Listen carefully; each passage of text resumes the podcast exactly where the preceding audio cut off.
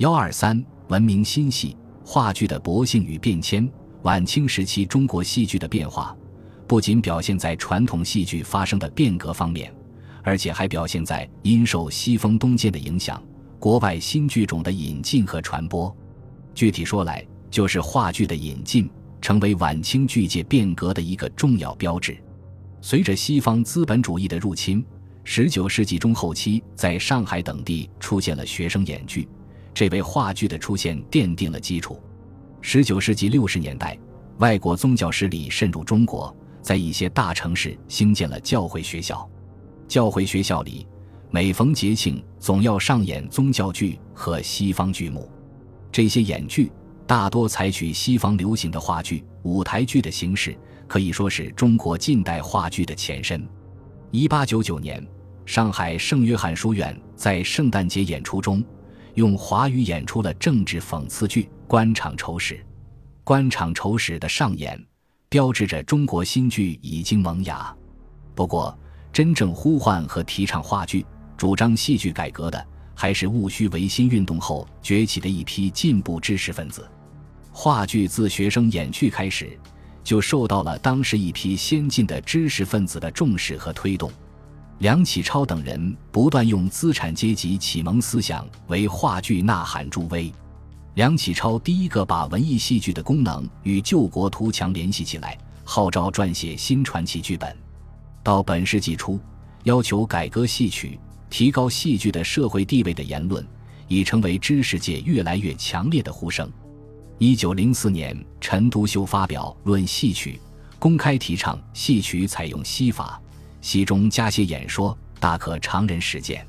一九零五年，陈去病、柳亚子等人创办了我国最早的戏剧专门杂志《二十世纪大舞台》，为发挥戏剧应有的社会战斗作用而大造舆论。实际上，当时的学生演剧，从艺术形式上看，尚处在一种过渡状态。他一方面受到教会学校演出欧洲戏剧的启发。趋向以散文化语言和非城市化动作为主要表现手段，另一方面，在戏剧结构与演出方式上，又模仿当时盛行的改良京剧。可以说，学生演剧并未突破中国传统戏曲的城市框范，是种不土不洋的混合物。而真正现代意义上的话剧，则从春柳社创立开始。春柳社是一批留日学生在日本新派剧的影响下。于一九零六年在东京成立的艺术团体，他以戏剧为主体，旨在研究新旧戏曲。发起人有李叔同、曾孝谷等人。李叔同，名文涛，别号西双，浙江平湖人，出生在一个盐商家庭，进士出身。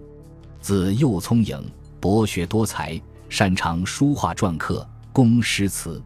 一九零五年至一九一零年间，在日本留学。学习西洋绘画和音乐，为春柳社最主要成员。归国后从事祖国的艺术教育。一九一八年在杭州虎跑寺出家，法名演音，号红衣。一九零七年，春柳社改编并演出了《黑奴遇天路》《茶花女》，这是第一出国人创作演出的话剧，它标志着中国文明新戏的正式开始。在演出中。他们采用西洋话剧的布景、灯光、服装，并有了整齐的分幕演出形式，这在当时国内引起了巨大震动，极大的推动了我国戏剧的进一步向话剧形式的靠拢。一九零七年秋，著名新剧活动家王中生在上海成立了春阳社，并组建了中国第一所新剧教育机构——通鉴学校。一九零八年。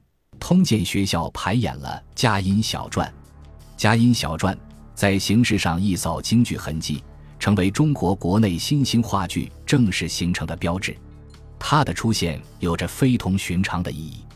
至此，话剧萌芽时期的文明新戏形式定型，为今后我国话剧的发展创造了必要的条件。一九一一年，辛亥革命的爆发，把文明新戏的发展推向了高潮。